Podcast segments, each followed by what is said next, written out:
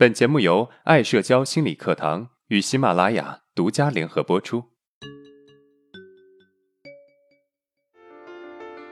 走出社交恐惧困扰，建立自信，做回自己，拥有幸福人生。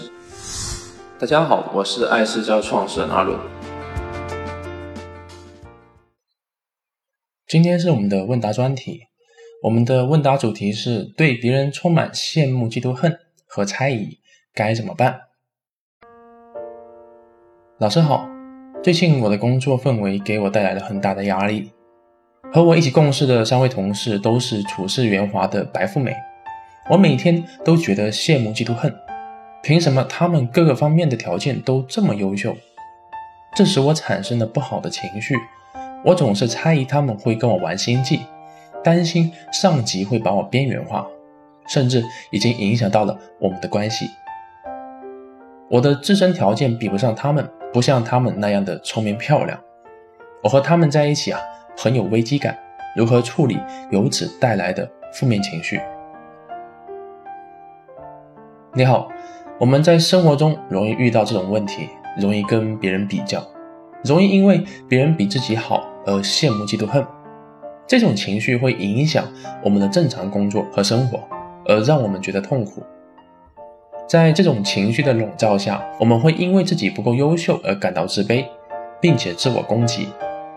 另一方面，甚至会影响我们的工作，尤其是在你所处的这种工作氛围当中。我想从三个方面来分析你所描述的情况。第一。这个社会本身充满各种竞争，颜值竞争、能力竞争、人脉关系竞争。一部分人能够在这种环境中做自己，积累自身的核心价值。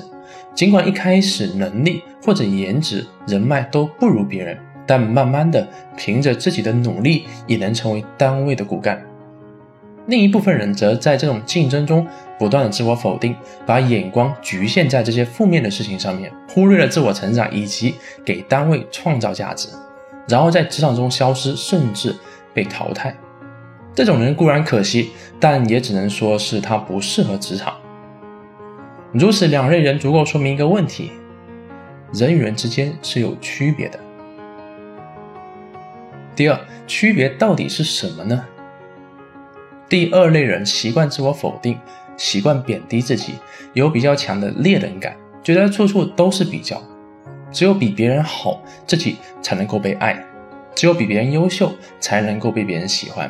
所以本质上，第二类人是用比较的方式在获得爱，而希望获得的是潜意识里面父母的爱。我们可以认为，第二类人是缺乏足够的关注与爱。所以才那么喜欢去比较。那为什么会这样呢？其实啊，对于第二类人而言，他们的父母总是会提出你要做到什么才足够好，比如你要考一百分，你要三个月考完钢琴十级等等。而孩子们因为达不到此类要求，觉得自己不够好，这就是比较的根源，也是你问题的根源。第三，我们应该如何解决呢？第一点，心理成长是需要时间的，你的问题的解决啊，也需要时间的，所以你一定要有足够的耐心，把自信心的成长当做是一种修行，让自己用时间的沉淀来变得强大。第二点，你需要去察觉自己的比较，当自己在比较的时候，你应该想到，其实你不是在羡慕他们，而是你内心缺乏爱，导致你需要用比较来获得一种自我认同。你并没有在羡慕、嫉妒他们，你只是爱不够而已。他们是他们，而你是你。第三点，你需要在此基础上去努力，让自己做好当下的事情，因为只有当下过得好，才算是真正过得好。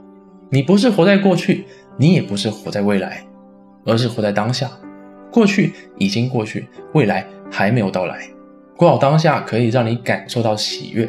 就好像我现在回答你的问题是专注的，我也可以感受到内心的喜悦。第四点，你所担心的东西啊，有可能是真的，也有可能是假的。但是可以确定的是，我们的自我否定确实会让我们对外界产生一定的攻击性。你也自然会攻击他们，因为是他们唤起了你的自我否定。所以你觉得他们会对你耍心机，很大程度上啊是你对他们的攻击性罢了。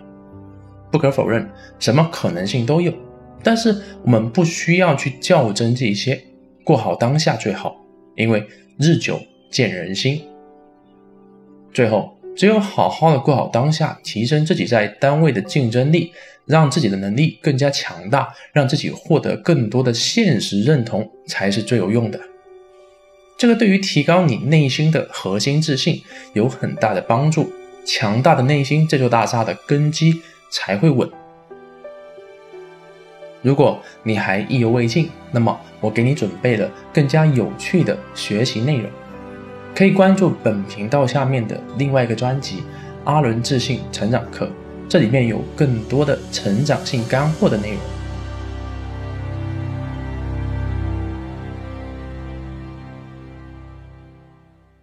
大家好。为了让每位听众将在课程中学习到的知识更好的付诸实践，从十月二十九号起，我们将调整专辑的更新频率，由原来的一周五更改成一周三更。每次课程后会留一天给大家实践练习。实践过程中有任何疑问，可以随时咨询私聊我们。我们每周一、三、五早晨六点半准时见面哦。谢谢大家一直以来的支持，也希望大家继续支持爱社交。